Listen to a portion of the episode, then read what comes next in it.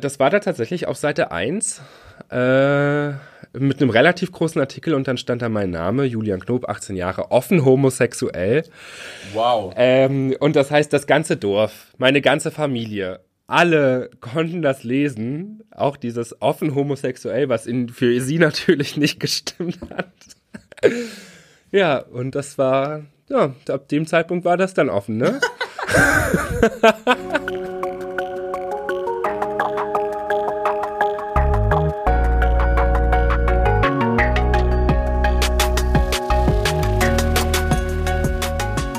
Herzlich willkommen zur ersten Folge von Somewhere Over the Hay Bale. Ich bin Fabian und porträtiere in diesem Podcast queere Menschen, die auf dem Land groß geworden sind oder im ländlichen Raum leben. Ich möchte so mehr Licht auf ihre Lebensrealitäten, Erfahrungen und Perspektiven richten. Denn queeres Leben existiert auch jenseits der großen Städte. Und dafür spreche ich in dieser Folge mit Julian. Julian ist in Neumagen-Drohn in Rheinland-Pfalz groß geworden. Wir beide haben ziemlich viele Erfahrungen gemeinsam, obwohl die Orte, in denen wir aufgewachsen sind, recht weit auseinander liegen. Mit Julian spreche ich über seine Jugend in malerischen Weingegenden, sein Engagement für mehr sexuelle und geschlechtliche Vielfalt in Lehrplänen und wie es dazu kam, dass er durch einen lokalen Zeitungsartikel geoutet wurde. Julian, du bist in Neumagen-Drohn aufgewachsen. Und du hast es direkt richtig ausgesprochen, ja. Kann man es auch falsch aussprechen? Ja. Wie denn? Leute sagen, also das Neumagen sagen Leute meistens richtig, aber Drohn wird ähm, manchmal mit T oder das H an einer anderen Stelle ausgesprochen, dann ist das so Neumagen. Drohon oder sowas, das ist ganz lustig, genau. Das klingt so ein bisschen wie aus Star Trek, Drohon. ja. Ähm, genau, Neumagen-Drohn liegt in Rheinland-Pfalz und gehört mit zur Verbandsgemeinde, und da kannst du mich jetzt wahrscheinlich gleich nochmal korrigieren, Bernkastel-Kues. Ja, Bernkastel-Kues heißt der Ort. Kues, Bernkastel-Kues. Genau. Okay, ähm, und ich habe mal nachgeguckt, 2018 lebten da 2256 Menschen. Ja, ist klein und beschaulich, aber ein bisschen größer geworden, glaube ich, im ah, Vergleich ja. zu damals. Okay. Wenn ich Neumagen-Drohnen sage, mhm. was sind die ersten drei Dinge, die dir dazu einfallen? Weinberge, Sonnenschein und 70er Jahre. 70er Jahre? Warum ja. Das? Wenn ich über das, über, wenn ich über die Region spreche und auch über den Ort, dann ähm, sage ich den Leuten oft, dass ich das Gefühl habe, dass dort die Zeit in manchen Teilen immer ein bisschen stehen geblieben ist. Also, das gilt auf jeden Fall dafür, dass es dort schlechtes Internet gibt und schlechten Mobilfunk, ähm, aber auch in ähm, auch in sprachlichen Besonderheiten, wie zum Beispiel Gästezimmer, zumindest als ich dort weggegangen bin, hießen immer noch Fremdenzimmer und es ging Genau, und das war auch so ein bisschen die Kultur dahinter. Mhm. Ich habe auch mal nachgeguckt. Ja. Ähm, Neumagen-Drohn ist auch offiziell ein Fremdenverkehrsort. genau. Über dieses Wort bin ich gestolpert und habe mich ein bisschen gefragt, was hat es damit auf sich?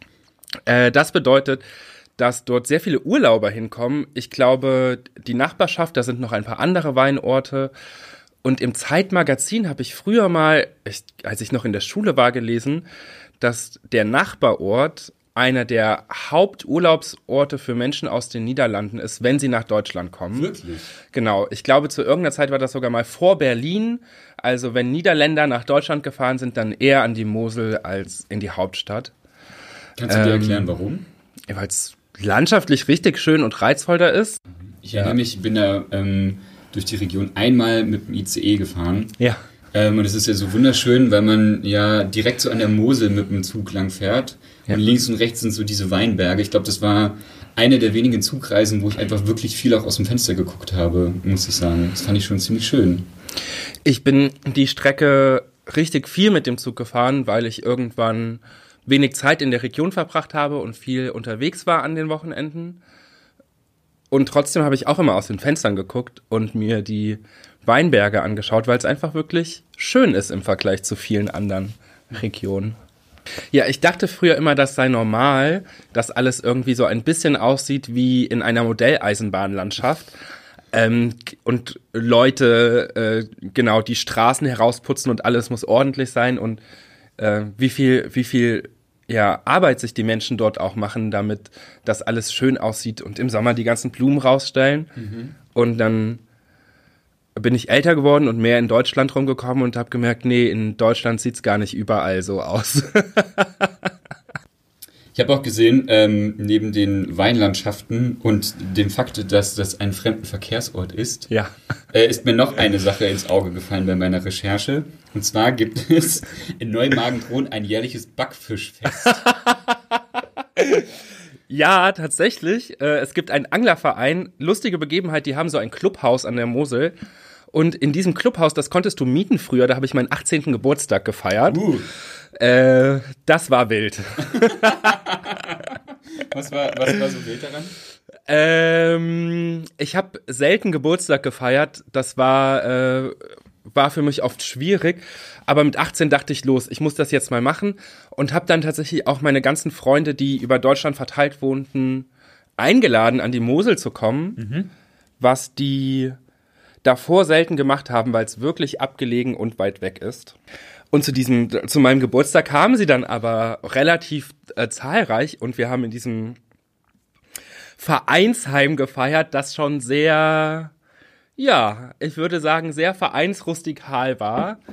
70er Jahre. 70er Jahre rustikal. Genau, und äh, 18, das war so, genau, 2008 ähm, wie das auf dem Dorf so ist. Du trinkst viel Alkohol in mhm. großen Mengen und probierst dich mit allen möglichen Sachen aus. Mhm. Genau. Okay, ja. das heißt, bis wann hast du in Neumagen-Drohn gewohnt? Ich habe dort gewohnt bis, ähm, das ist eine gute Frage. Bis wann habe ich dort gewohnt? Ich würde schätzen bis Juni 2010, also da war ich 19. Dann bin ich ausgezogen und direkt nach Berlin gezogen. Okay. Das heißt, du hast deine ganze Jugend da eigentlich verbracht? Meine ganze Jugend, ja. Okay. Ähm, wo haben sich in Neumagen-Drohnen die coolen Kids so getroffen? Ähm, das habe ich mich manchmal auch gefragt. Ich habe ich hab nicht immer zu den coolen Kids dazugehört, glaube ich. Ähm, es gibt ein paar Stellen. Ich glaube, eine ist ganz typisch die Bushaltestelle in der Mitte des Ortes, unterhalb der Realschule. Mhm. Ähm, da haben sich eine Schule im Ort. Ja, es gibt eine Grundschule, eine Hauptschule und eine Realschule. Das ist jetzt mittlerweile eine Schule. Mhm. Ähm, ich bin auf die auch gegangen bis zur 10. Klasse und danach aufs Gymnasium nach Bernkastel-Kues. Okay. Ähm, und entweder an dieser Bushaltestelle, da hast du dann morgens auch immer so Weinflaschen und so liegen sehen. Classy. Classy. genau, das Trinken auf dem Dorf im, in der Weingegend ist was anderes als in so Biergegenden. Äh, und wenn nicht dort, dann an zwei anderen Orten, nämlich einmal äh, Thron heißt der Ort, weil es einen Zufluss gibt, der heißt Thron, mhm. der fließt da durch und fließt in den Mosel und es gibt ein, ein Eck, wo das passiert, der eine Bach in den Fluss fließt. Da hast du dich getroffen zum Trinken und Rauchen. Ähm, und irgendwann haben Jugendliche aus dem Dorf einen Jugendraum gegründet und haben dann da angefangen ähm, zu sein. Und das fand ich schon irgendwie cool, aber gleichzeitig dachte ich, dass das kein Ort für mich ist. Mhm. Genau. Das finde ich ganz witzig, dass du das erzählst, nämlich äh, in, in dem Dorf, in dem ich groß geworden bin, gab es genau zwei Orte, wo sich die Jugendlichen getroffen haben, aber die waren auch tatsächlich ähm, also von, äh, von, von der Coolnessheit waren die sehr stark voneinander getrennt. Es gab einmal den Ort vom Bürgerinnenhaus, das waren die Bänke, da sind so alle hingekommen tatsächlich. Ja. Äh, und die richtig coolen Kids, die haben sich halt an der Bushaltestelle getroffen. Das waren aber auch die, die dann irgendwie mit dem Auto gekommen sind. Und ich glaube, es hat schon viel dazu gehört, damit man so zwischen den Gruppen auch mal wechseln kann. Ich glaube, es gab auch so einen kurzen Moment, so mal aus zu ausprobieren, da reinzuschnuppern und hm, irgendwie auch akzeptiert zu werden in so einer gewissen Art und Weise, aber dann für mich auch zu merken, ah, ich glaube, das ist trotzdem nicht die Art, wie ich meine Freizeit verbringen will mhm. und die Rolle, die ich haben will. Wie hast du stattdessen genau. deine Freizeit verbracht? Mmh, bis ich zwölf war oder dreizehn, ähm, habe ich viel alleine mit mir gespielt, äh, auch viel draußen im Wald und auf der Straße und bin äh, mit so Kinderspielzeugen durch die Gegend gegangen. Einmal habe ich meine Telefonnummer vor mir hergesagt. Dann kam eine alte Frau, hat die Telefonnummer wiederholt und gesagt, sie hat fast die gleiche Telefonnummer, ist nur eine Nummer, eine Stelle anders. Und dann wurden oh, wir. so viel gemeinsam. Genau, und dann wurden wir Telefonfreunde. Wirklich? Ja. Ähm, so habe ich meine Freizeit als Kind verbracht. Und dann hast du dich zu Hause hingesetzt und hast mit dieser Lady telefoniert. Ja, genau. das ist richtig nett. Du warst also quasi mitten in der Zentrale des Dorffunks. Ja, genau. Wow. Ähm, Das finde ich schon beeindruckend. ja, genau. Was habe ich noch gemacht? Ich war stark in der Kirche aktiv, bis ich 14 war und war so Obermessdiener und habe den Fahrbrief ausgetragen. Da musst du immer zu allen Leuten gehen und ihnen so einen Zettel in den Briefkasten stecken. Okay, wow. Ja, da lernst du auch alle Leute im Dorf kennen und jeder weiß, wer du bist.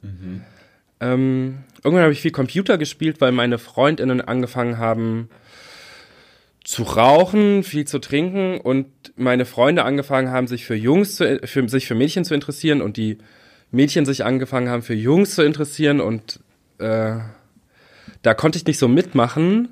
Und dann habe ich, glaube ich, angefangen, viel, genau, viel zu zocken so und Bücher zu lesen. Und später mit 16, als ich die Schule gewechselt habe, war ich an den Wochenenden einfach nicht mehr im Dorf, sondern bin wegen auch dem Politikkrams weggefahren. Das heißt so, dein inneres Coming Out, das hat eigentlich schon in Neumagen-Drohnen angefangen. Auf jeden Fall, ja. Okay. Auch, auch Teile des Äußeren auf jeden Fall, ja. Als du so gemerkt hast, okay, ich bin, was so Begehren und Verliebtheit angeht, nicht ganz so wie meine Freundinnen und Freunde. Hattest du irgendwie Bezugsquellen, Sachen, an denen du dich orientieren konntest? Gab es andere queere Leute im Ort, die du kanntest, mit denen du dich dazu austauschen konntest? Austauschen, nein. Das, also, ich hatte keine positiven queeren Bezugspersonen in meinem Nahumfeld. Es gab damals im Ort eine neue Bar oder Restaurant, die aufgemacht hat. Und ähm, das wurde von zwei Männern geführt. Und darüber wurde im Dorf auch einigermaßen viel gesprochen. In meiner Wahrnehmung ähm, immer ein bisschen, ähm, ja, dass das schon was Besonderes ist und auch nicht immer positiv.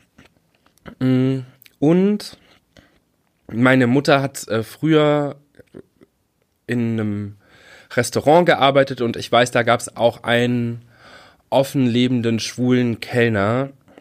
Und da wurde aber nicht so viel drüber gesprochen. Das war irgendwie äh, klar, aber jetzt bewusst darüber gesprochen oder ihn mit seinem Partner zu sehen oder so, das äh, genau hat man, hat man glaube ich vermieden. Ja, das war in meiner Jugend für mich schon so, dass ich ähm, das als Tabuthema wahrgenommen habe, auf jeden Fall. Ich glaube, was für mich sonst noch ein großes Medium war, war äh, die Stadtbücherei. Also ich bin in einer Familie aufgewachsen, meine Mutter ist alleinerziehend und ähm, wir hatten nie viele finanzielle Ressourcen und auch Bildungsressourcen sind in meiner Familie jetzt nicht so breit gestreut. Ähm, und ich konnte nie viele Bücher selbst besitzen, aber meiner Mutter war das irgendwie wichtig, dass ich Zugang zu Büchern habe und deswegen hat sie mich immer in die nächstgelegene Stadtbücherei gefahren oder ich bin mit dem Bus hingefahren. Ähm, und da gab es ein paar Bücher, Jugendbücher und auch Erwachsenenbücher zum Thema Homosexualität, die hatte ich irgendwann alle durch. Und das fand ich schon großartig und dann habe ich mich irgendwann getraut, ähm, vor allem so am Anfang des Jahres konnte man immer Bücher dort bestellen. Dann hast du gesagt, ich fänd's gut, wenn die Bücherei sich das und das Buch anschafft, geht das? Und dann haben die das auch gemacht und irgendwann habe ich mich getraut und habe denen so äh, schwule Jugendliteratur vorgelegt und gesagt, so, ich fänd's gut, wenn ihr das bestellt, könnt ihr das machen. Und das haben die, also da wurde dann nie blöd geguckt oder so, sondern ja, gerne, das machen wir. Und dann drei Wochen später war das da. Voll gut. Das Aber heißt das ja, war dass cool. nicht nur du Zugang zu dieser Literatur dann hattest, sondern alle schwulen Kids nach dir. Ja, oh, krass, so habe ich das noch nie gesehen, aber ja, ja, so war das wahrscheinlich. Ja, es ist schon eine permanente Veränderung in dem Moment. Ja, das stimmt. Wahrscheinlich äh, habe ich das, habe ich den äh, Gay-Content in dieser Stadtbücherei äh, verdoppelt. Von eins auf zwei. Ja.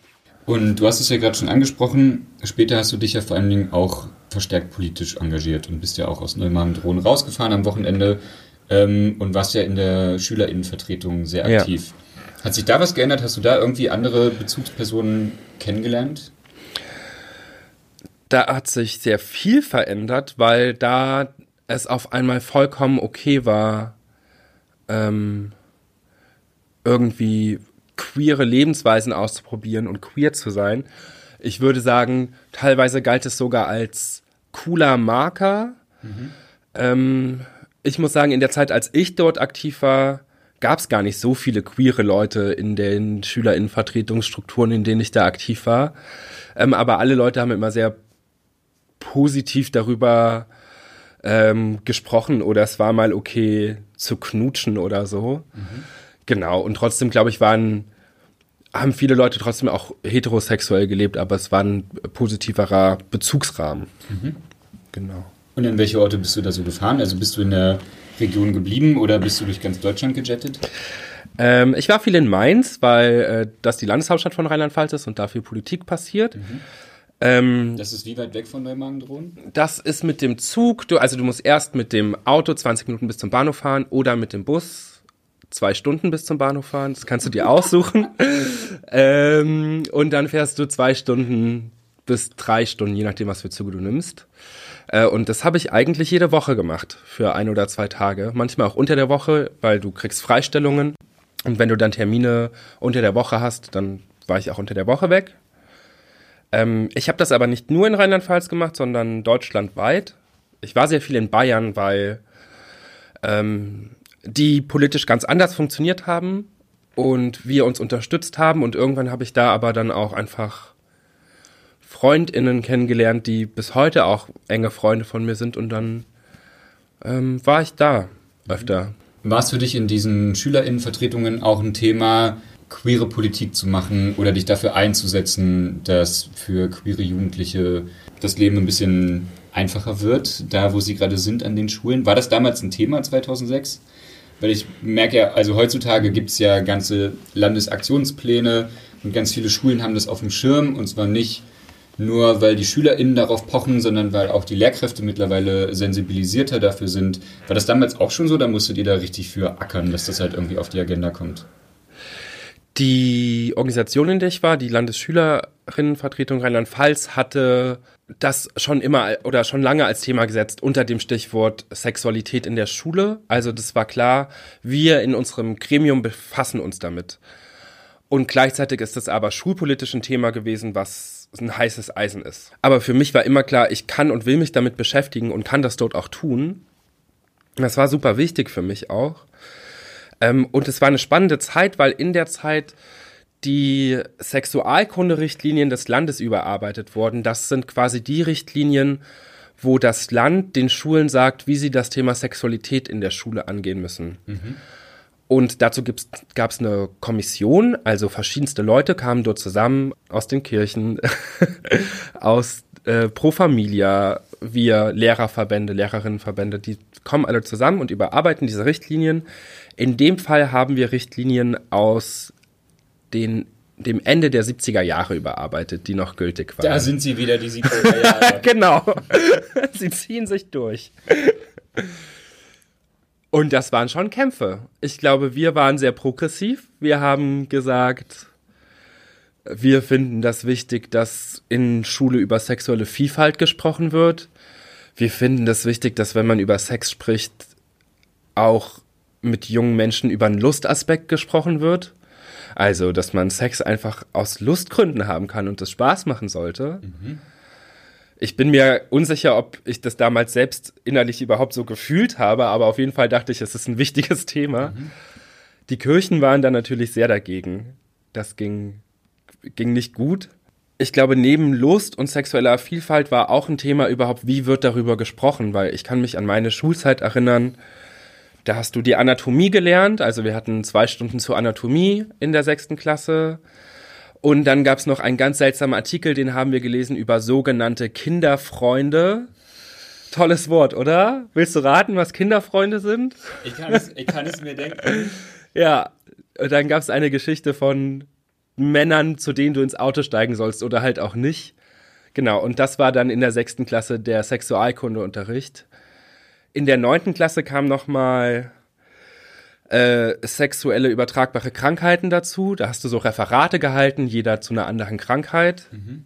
Äh, ich über HIV. später, als ich darüber nachgedacht habe, habe ich festgestellt, mein damaliger Bioli Biologielehrer war, glaube ich, Verschwörungstheoretiker. Der hat mir nämlich so Quellenmaterial gegeben zum Thema die HIV-Verschwörung. Nein. Äh, und das war dann auf jeden Fall auch Bestandteil meines damaligen Referates. Ja. ja. ja da ist es halt so, ne? Es müssen nicht nur die Rahmenlehrpläne überarbeitet werden, sondern ähm, so Lehrkräfte dürften da auch mal ein bisschen sensibilisiert werden. Ich habe mich gerade so ein bisschen gewundert, weil du sagtest, ihr habt die äh, Richtlinien aus den 70er Jahren überarbeitet und es ist einfach seitdem arsch viel passiert. Also ich meine, nicht nur die ganze feministische Emanzipationsbewegung, die ordentlich an Fahrt aufgenommen hat. Die, äh, der Paragraph 175 wurde abgeschafft in Westdeutschland Anfang der 90er Jahre. HIV und AIDS haben halt ähm, erst Menschenleben dahin gerafft. Und die WHO hat festgestellt, dass Homosexualität keine Krankheit ist. Unter anderem das, genau. Und ich ja. meine, HIV- und AIDS-Forschung haben halt einfach massive Sprünge nach vorne gemacht in dem Moment. Und so lange haben diese Richtlinien gegolten. Die haben richtig lange gegolten und das ist erschreckend. Und eigentlich auch, also nicht zu glauben, weil die Gesellschaft sich ja auch in den 90ern und 2000ern schon stark verändert hat. Also als ich diese Schulpolitik gemacht habe, gab es tatsächlich in Rheinland-Pfalz die ersten Schulaufklärungsprojekte. Die hatten noch, also die hatten richtig viel zu kämpfen damals. Das mit den Landesförderungen war was anderes, als es heutzutage ist. Aber es gab sie schon so, ne? Ähm, und trotzdem ist das ein politisches Klima gewesen, wo du für Belange von queeren Menschen erstmal Fürsprecherinnen brauchst, weil die nicht unbedingt selbstverständlich in Verwaltung und Politik sitzen. Mhm. Und hattest du das Gefühl, als Schülervertreter konntest du da direkt Einfluss nehmen und dir wurde zugehört und du wurdest ernst genommen? Ich hatte das Gefühl, dass es Leute gab, denen war das sehr wichtig, dass wir dort waren und mhm. die uns auch ernst genommen haben und auch mich ernst genommen haben. Das war vor allem, ähm, das waren die Stellen von Pro Familia, die sehr auf uns eingegangen sind, aber auch ähm, das Ministerium hat uns gut zugehört und gleichzeitig immer um einen gesellschaftlichen Ausgleich bemüht. Konservativere Parteien oder auch genau die Kirchen hatten, glaube ich, immer im Blick, dass wir, wie hat mir das mal jemand gesagt, wir sind noch jung und wenn wir älter werden, dann verstehen wir, wie die Dinge funktionieren und dann fordern wir sowas auch nicht mehr. Was für ein furchtbarer Paternalismus. ja, das ist sehr. Ja alles, was du halt irgendwie in Jugendbeteiligungskontexten halt irgendwie falsch machen kannst und einmal richtig auf die Fresse geben. Ja, also ich, ich muss sagen, für mich war das damals Antrieb weiterzumachen. Sehr gut. Genau, aber das muss ja so nicht sein, ne? Also ich kenne Leute, die würden dann aufhören und das ist eigentlich traurig. Mhm. So junge Leute, die was verändern wollen und was was machen wollen, da kann man eigentlich dankbar drüber sein mhm. und sie nicht irgendwie vor den Kopf stoßen. Kannst du dich daran erinnern, ähm, wann du das erste Mal verliebt warst? Ja, kann ich. Magst du mir davon erzählen? Gerne. Ähm, ich war, wie man das so, also ich würde sagen, das ist fast klassisch. Ich war natürlich in eine ältere Person verliebt aus der Klasse über mir. Ähm, Max hieß die Person. Und Max war, das war ja mitten der 2000er, so ein, ich würde sagen, so ein Fußballer mit äh, bisschen längeren Haaren und Wuschelmähne. Amen. Äh, genau, ja, ich glaube, das war äh, die Fokussierung aller meiner jugendlicher sexueller Inbrunst in einer Person. Ähm, ich bin voll Und gleichzeitig, ich hatte viele Freundinnen in der Zeit ähm, und da, also, der war nicht nur die Person meines Begehrens, sondern auch das Begehren anderer Leute und äh, während die Mädels immer darüber schwärmten, wie hot er ist, konnte ich genüsslich daneben stehen und ähm, das für mich auch denken. Aber hattest du auch eine Person, bei der du dich mal geoutet hast während deiner Jugend? Ja, ich habe mein erstes Outing war, glaube ich, irgendwann zwischen 14 und 15. Mm, als ich in Max, äh, diese Verliebtheit zu Max beginnt, glaube ich, so mit 13 und dann dachte ich so, oh, was ist das jetzt? Das ist ein Junge, das ist falsch. Bin ich vielleicht einfach bisexuell? Das ist ja noch halbwegs okay vielleicht. Genau, ich glaube, es ist ja gerade für junge Leute auch cool, in dem Moment das einfach benennen zu können und auch ein, ein, Wort dafür zu finden, was mit einem passiert. Genau, ein bisschen so mehr Sicherheit zu haben und zu wissen, Total. dahin geht's so. Und später kann sich das auch wieder auflösen, ja. aber ich glaube, damals war das auch sehr wichtig, da mhm. klare Wörter dafür zu haben. Und mein erstes Outing war dann, das war richtig schrecklich. Also eigentlich äh, mit 14 oder 15, ähm, es gab damals ICQ, erinnerst du dich? Ich erinnere mich sehr gut. Ah, oh ja, du kannst das Geräusch auch noch. Ähm, und ich hatte eine Brieffreundin, wir hatten, wir waren früher zusammen auf Zeltlagern und die hat ein bisschen weggewohnt. Ich sehe, du warst richtig multimedial unterwegs. Du hattest eine Telefonfreundin, eine Ja. Brieffreundin. Alles. Ähm, und ich dachte, okay, dann mache ich ihr gegenüber mein erstes Outing. Die, ist nicht- die ist nicht da, wo ich wohne. Wenn irgendwas schief geht, dann haben wir halt keinen Kontakt mehr. Und dann habe ich die Nachricht abgeschickt, so, hey, ich glaube, ich stehe auf Jungs und mein Computer ist abgestürzt. Wie die Computer halt damals abgestürzt sind, so, ne? Ähm, und dann habe ich das wieder hochgefahren und habe sie angeschrieben, ob sie meine Nachricht bekommen hat und sie hat meine Nachricht nicht bekommen. Und ich musste mich wirklich überwinden, diese Nachricht abzuschicken und dann, Also ein zweites Mal abzuschicken. dann ich, schon beim ersten Mal musste ich mich überwinden und beim zweiten Mal war das dann so, oh fuck. Und dann habe ich es aber gemacht und sie schrieb so, ja, ich weiß, alles gut. Und das war für mich ein ganz verrückter Moment, dass jemand sagt, ich weiß das und alles ist gut. Auch von der, obwohl die Person so weit weg war, hat sich das sehr nah für mich angefühlt. Äh, und danach habe ich mich nach und nach bei erst äh, Freundinnen geoutet. Mm. So, du gehst abends ins Nachbardorf zu Fuß äh, mit einer Flasche Wein in der Hand und sagst, hey, pass auf, bei mir sind Sachen anders. Wie haben die reagiert? Ähm, die ersten drei Outings waren gut. Äh, ich glaube, äh, also doch. Ich glaube, mein damaliges, ich fand das cool. Heute würde ich das ein bisschen zweifelhaft finden. Ich glaube, da war so bei zweien von denen so, äh, ah, ich habe jetzt einen schwulen Freund äh, und wir können jetzt tolle Sachen miteinander machen und so. Genau, heute würde ich denken so, hm, aber damals war das, glaube ich, eine, hat mir das auch irgendwie eine Sicherheit gegeben und es war so ein Gefühl von Akzeptanz und äh, wir haben uns dann auch über, genau, wir haben uns darüber ausgetauscht, auf was ich so stehe und sie haben so ein bisschen von ihren, von ihren Sachen mit ihren Freunden erzählt. Das fand ich auch spannend. Ich kannte die ja auch alle. Und die dritte Person, bei der ich mich geoutet habe, war eigentlich eine meiner engsten Freundinnen, aber ich habe mich lange nicht getraut, weil ich dachte, die ist ein bisschen konservativer als die anderen. Und das war zum ersten Mal, dass ich gemerkt habe, so ein Outing kann auch jemanden verletzen, weil die Person sagte, warum hast du mir das erst nach den anderen Leuten gesagt? So, so wa- warum hattest du bei mir mehr Angst?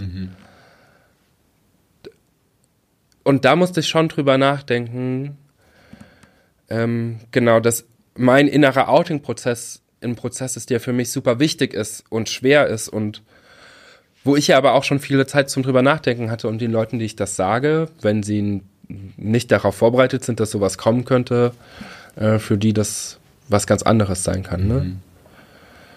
Und gleichzeitig, ich habe die Erfahrung auch gemacht, ähm,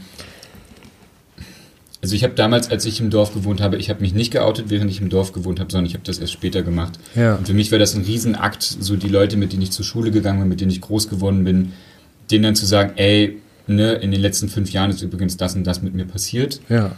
äh, fand das auch ganz befreiend, das zu machen und hatte teilweise auch so Reaktionen, dass Leute gemeint haben, warum sagst du mir das denn erst jetzt? Oder ja, die anderen wussten das ja schon und ich immer so hin und her gerissen war zwischen, ah cool, dass du so locker reagierst und gleichzeitig wollte ich den Leuten auch immer sagen, ey, das ist kein Wettkampf, das ist halt auch kein Wettkampf meines, äh, wer, wem ich hier am meisten vertraue, sondern es ist halt auch einfach ein Prozess, den ich in meinem eigenen Tempo machen muss und auch immer situativ abhängig davon machen muss, wo ich gerade bin und in welchem Setting wir uns gerade irgendwie befinden. Total, da würde ich dir zustimmen. Und ich muss sagen, manchen Leuten, also ich habe das danach natürlich noch öfter gehört und manchen Leuten habe ich das auch nicht glauben können so richtig. Beziehungsweise würde denken, ja, das ist, also das ist schön, die Äußerung jetzt zu hören. Ich bin mir nicht sicher, ob ich das deinem damaligen Ich so zugetraut hätte. Das verstehe ich total. Genau. Ja, und dann hatte ich quasi während der Realschulzeit so drei, vier Leute, die das, oder fünf, die das auf jeden Fall wussten. Sogar ein Junge in meiner Klasse war darunter, der ist damit ganz cool umgegangen. Ähm, und dann bin ich äh, aufs Gymnasium gewechselt nach der 10. Klasse und für mich war klar, ähm, dass ich mich da nicht mehr verstecken will, sondern da von Anfang an out bin. Und ich wollte auch keine Coming-Outs mehr haben. Also ich wollte nicht mehr diese Situation haben von, äh, ich gehe auf jemanden zu und sage, hey du, ich muss dir was sagen, ich stehe auf Jungs. damals ist mir das Wort ich bin schwul zu sagen auch noch schwer gefallen. Mhm.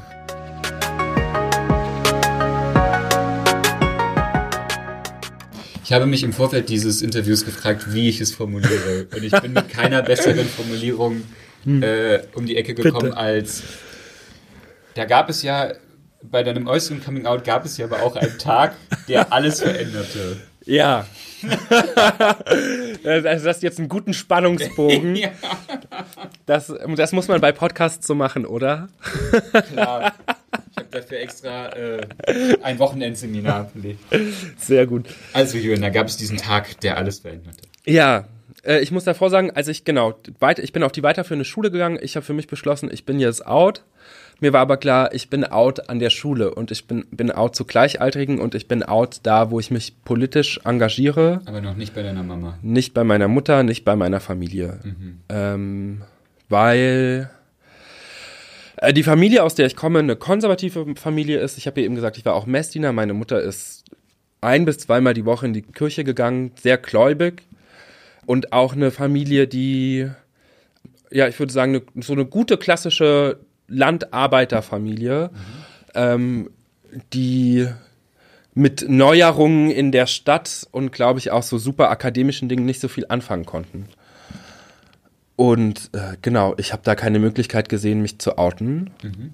und habe eigentlich den Plan gefasst, das meiner Mutter zu sagen, wenn ich ausziehe und nach Berlin ziehe, weil das war für mich schon lange klar. Das war mein fester Plan, den fand ich sehr gut, auch wenn mich das zwischendurch genervt hat, und manchmal, wenn wir so gestritten haben, habe ich so innerlich überlegt, ach, jetzt werfe ich ihr das einfach auch noch an den Kopf und dann äh, explodiert hier alles. Mhm. Aber das war, glaube ich, der jugendliche Übermut und habe das nie gemacht. Hast du Geschwister? Nein, genau.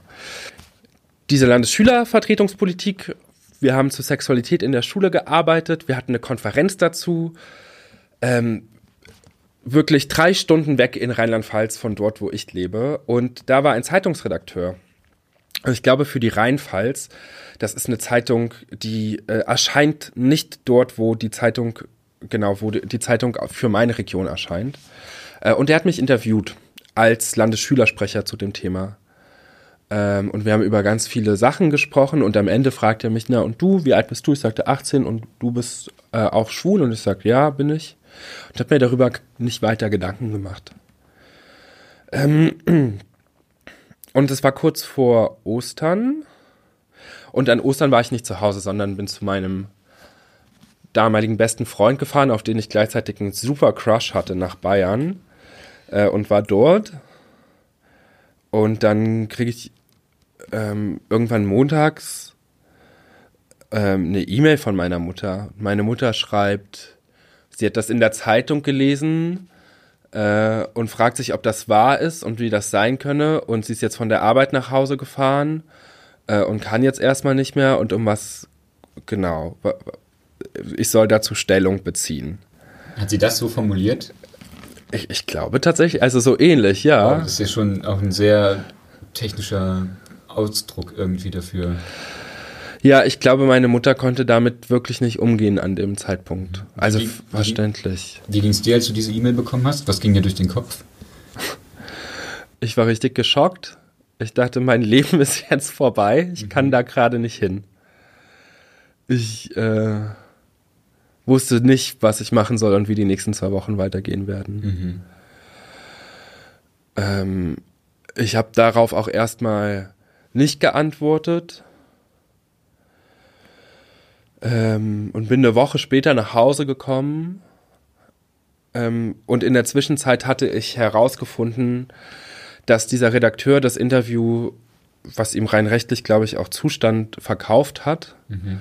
Und das in ganz vielen Zeitungen in Rheinland-Pfalz und tatsächlich auch in Baden-Württemberg äh, aufgetaucht ist. Und in der Zeitung Der Trierische Volksfreund, wo ich aufgewachsen bin, der Volksfreund. Der Volksfreund. Gefragt, was ist das für eine Zeitung? Ja, das äh, lokale, das ist so das Blatt, was man halt lokal hat, ne? Mhm. Äh, das war da tatsächlich auf Seite 1 mit einem relativ großen Artikel und dann stand da mein Name, Julian Knob, 18 Jahre, offen homosexuell. Wow. Ähm, und das heißt, das ganze Dorf, meine ganze Familie, alle konnten das lesen, auch dieses offen homosexuell, was in, für sie natürlich nicht gestimmt hat. ja, und das war, ja, ab dem Zeitpunkt war das dann offen, ne? ja, nee. Also das hat, so, wenn ich heutzutage darüber rede, das hat auf jeden Fall ja was Absurdes. Das ist, glaube ich, eine gute Coming-out-Geschichte. Hat nicht jeder. Coming out mit Fame, ganz Coming ehrlich. out mit Fame, genau. Nochmal zurück zu dem Moment. Also deine ja. Mutter hat dir diese E-Mail geschrieben und du ja. warst aber gar nicht da, sondern du warst in Bayern in dem Moment. Genau, ja. Und hast dich dann ja, also hast ja dann scheinbar obviously äh, beschlossen, zurück zu deiner Mutter zu fahren, weil du hast da ja auch gewohnt. Und so. Genau, ich war, es war klar, ich muss da zurück. Wenn ich mich richtig erinnere, habe ich, glaube ich, mit einer Tante von mir telefoniert in der Zeit. Und ich wusste schon, okay, meine Mama beschäftigt sich irgendwie damit. Und ich weiß, also mir wurde dann erzählt, meine Mama hätte drei Tage lang geweint Wer, wer hat dir das erzählt? Deine Tante? Ich glaube, ich bin mir ja gerade unsicher, ob das meine Tante oder meine Mutter mir beim späteren Gespräch erzählt hat, aber genau. Und meine Mama hat sich dann am dritten Tag ist in die, in die Bücherei gefahren äh, und hat sich äh, ein Buch über äh, mein Kind ist homosexuell ähm, und über, genau über so Homosexualität Literatur ausgeliehen. Das hast du aber nicht bestellt. Nee, das hatte ich nicht bestellt. Das ist also Das wäre auch ziemlich witzig. Ich, ja, ich wusste, da wird das, genau. Und in dem Moment konnte ich damit wenig anfangen. Im Nachhinein denke ich mir, das war für sie schon ein krasser Schritt so, ne? Also, das ist ja irgendwie so ein Schritt, ich muss mich damit jetzt beschäftigen. Aktiv. Und damit, genau. Genau. Also, ja. ne? Sich ja. Informationen auch zu holen, ist ja, ich beschäftige mich aktiv damit. Ja. Genau. Und dann kam ich an am Bahnhof. Da fährt dann, fuhr kein Bus. Und dann musste ich natürlich von meiner Mutter abgeholt werden. Das war das weirdeste, eiskalte Wiedersehen, das wir hatten. Wir haben da auch nicht drüber, also in dem Moment haben wir da nicht gesprochen. Am nächsten Tag sind wir essen gegangen. Ich weiß gar nicht mehr warum. Und am Essenstisch im Restaurant ging es dann plötzlich um dieses Thema. Und sowohl mein, also meine Mama auf jeden Fall, aber auch ich, wir hatten damals keine gemeinsame Sprache dafür. Das hat super lang, ich weiß nicht, wie das bei dir ist mit meiner, mit meinen Eltern darüber zu sprechen, über, über Schwulsein zu sprechen und dafür die gemeinsamen Worte zu finden, das war richtig schwierig. Also auch damals war das dann mehr so ein, so ich, ich stehe auf Jungs und will mit Jungs zusammen sein und sie hat das noch abstrakter formuliert. Mhm. Ich verstehe, ja. was du meinst. Ja, genau. Und sie war aber richtig, sie war richtig enttäuscht und sagte so, warum hast du mir das nicht vorher gesagt? Äh, wie kannst du nur? Wir sind doch so eng zusammen. Wart ihr so eng zusammen, deine. Mama und du? Nee, überhaupt nicht. Seitdem ich 14 war oder ja, habe ich mich sehr viel von ihr distanziert. Mhm. Ich glaube einmal wegen wegen der sozialen Klasse, die wir hatten und meine Mutter hat für mich sehr viel versinnbildlicht von Sachen, die ich alle nicht sein will, aufgrund der finanziellen und Bildungssituation, in der wir waren. Mhm. Und gleichzeitig auch aufgrund der Religios Religiosität und der Ablehnung von Homosexualität. Ich weiß, einmal haben wir, ein, ich war im Wohnzimmer, hab, ich war 15 und hab Poker geschaut oder so. Äh, ja, weird, ne? Und dann kam meine Mama rein, hat sich kurz hingesetzt und hat gesagt, können wir was anderes schauen? Ich so, ja, gleich. Und dann hat sie gesagt, ja, also der Typ da, der ist doch auch schwul. Und hat es so sehr abfällig gesagt. Und ich habe sie gefragt, woher willst du das wissen? Dann sagte sie, ja, schon wie der aussieht und wie seine Hände sind, das erkennt man doch. Und das hat, da hat sich was in mir zerbrochen an dem Moment, weil ich dachte, du, dein eigener Sohn sitzt vor dir, äh, ist offensichtlich eine queere Person, du erkennst es nicht oder willst es nicht wahrhaben, aber urteilst so über Leute als was Negatives. Und ich glaube, da hat sich für mich nochmal sehr deutlich zementiert, dass das in dieser Welt eigentlich für mich nicht okay, also nicht okay für andere ist, dass ich äh, auf Männer stehe und mit Männern zusammen sein will und Sex mit Männern haben will. Ähm, hast, jetzt hast du mir ja vorhin erzählt, im Vorfeld auf dieses Interview für den Podcast hast du mit deiner Mama auch telefoniert. Ja. Und hast ihr ja auch erzählt, dass du heute mit mir sprichst. Ja. War dir, das, war dir das wichtig oder ist das so nebenbei passiert, dass du ihr davon erzählt hast? Oder was war deine Motivation dahinter? Ich habe das bewusst gemacht, weil es mir wichtig war. Ich habe schon mal vor einiger Zeit für ein Online-Magazin über ähm, queeres Aufwachsen auf dem Dorf gesprochen und habe auch damals den Artikel schon an meine Mutter gesendet, weil mir das wichtig ist, dass sie Bescheid weiß darüber, wie ich, wenn ich heute in der Öffentlichkeit darüber rede, mhm. weil ich nicht vorhabe, Sachen zu beschönigen. Damals waren Sachen schlimm für mich und auch teilweise kaum zu ertragen. Ähm, und das steht im direkten Zusammenhang mit dem Aufwachsen in einem sehr religiösen, konservativen und ich glaube auch bildungsfernen Haushalt. Ähm und gleichzeitig sind das aber auch sehr viele Faktoren, für die meine Mutter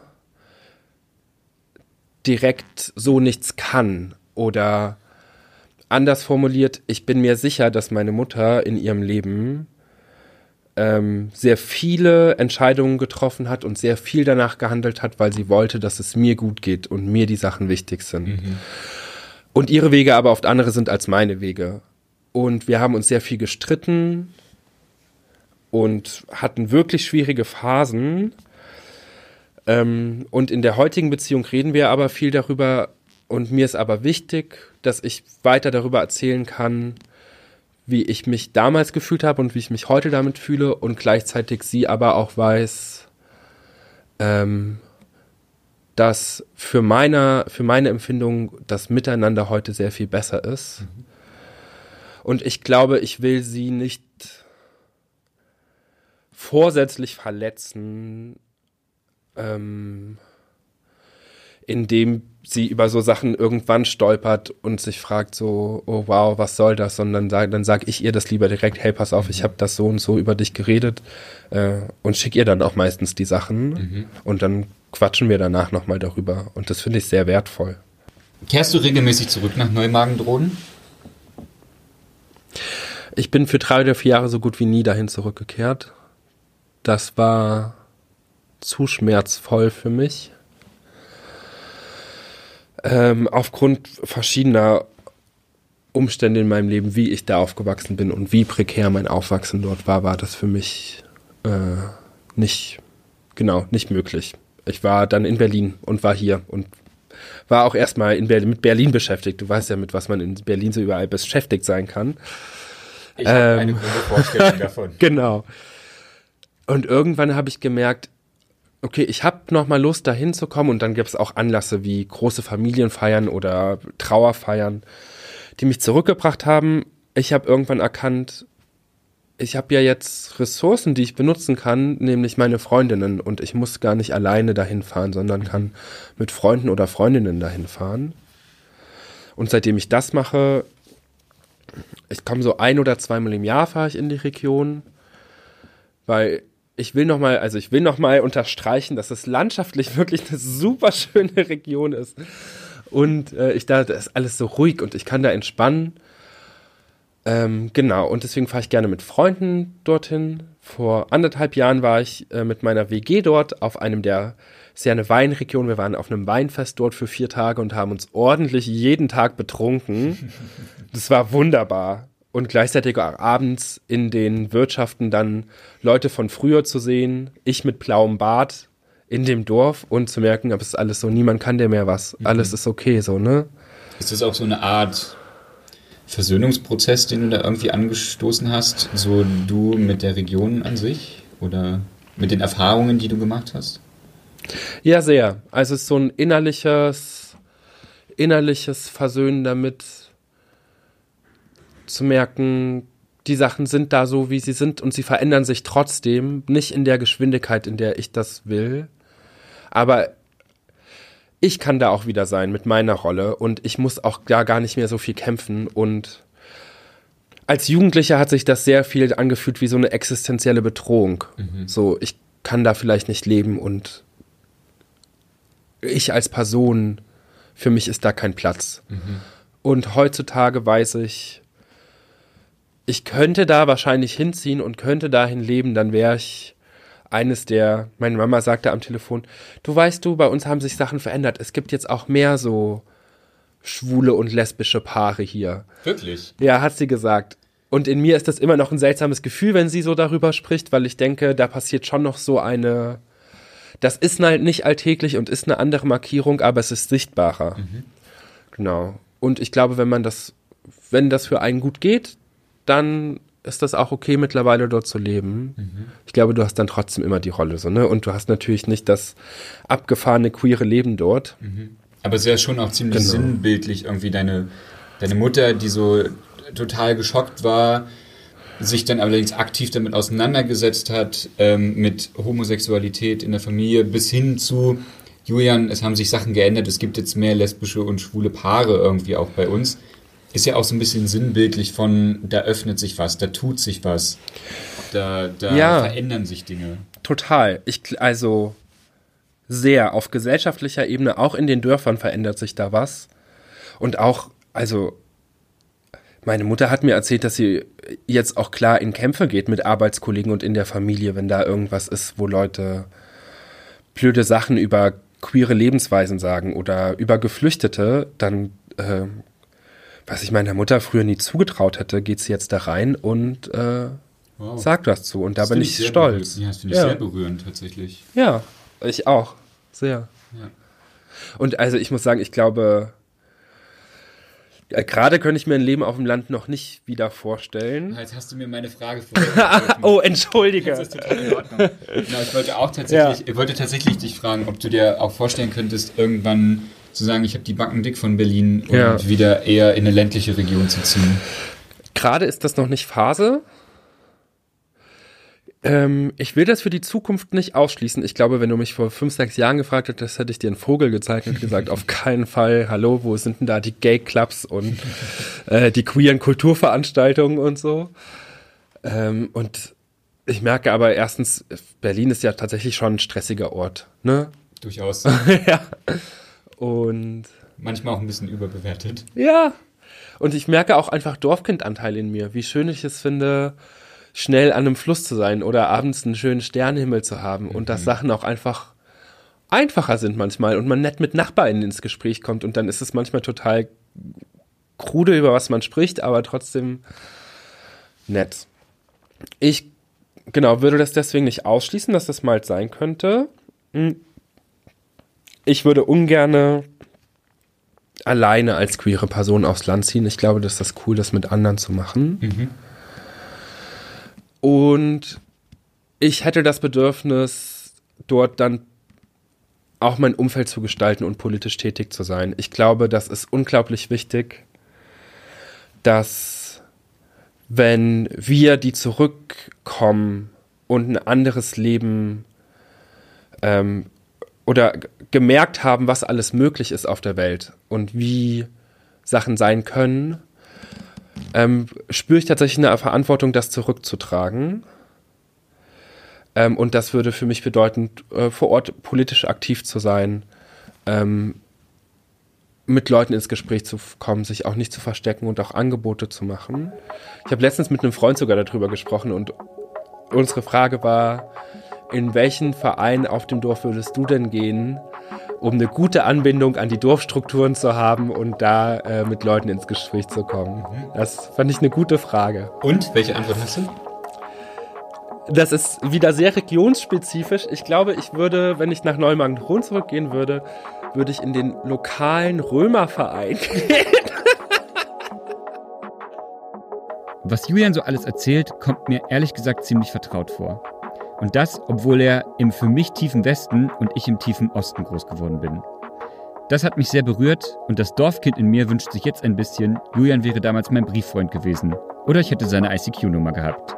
Falls ich mal zurück aufs Dorf ziehe, würde ich übrigens in den lokalen Töpferzirkel gehen und da ganz nach meiner eigenen Mutter kommen. An dieser Stelle ein großes Dankeschön an dich, Julian, dass du deine Geschichten mit mir geteilt hast. Das war Somewhere Over the Hay Bale. Ihr findet mich auf Facebook und Instagram, Spotify und Apple Podcasts. Ich freue mich auf eure Fragen und auf euer Feedback. Und wenn ihr jetzt merkt, hey Fabian, meine Story ist total was für deinen Podcast, dann schreibt mir gerne. Bis dahin.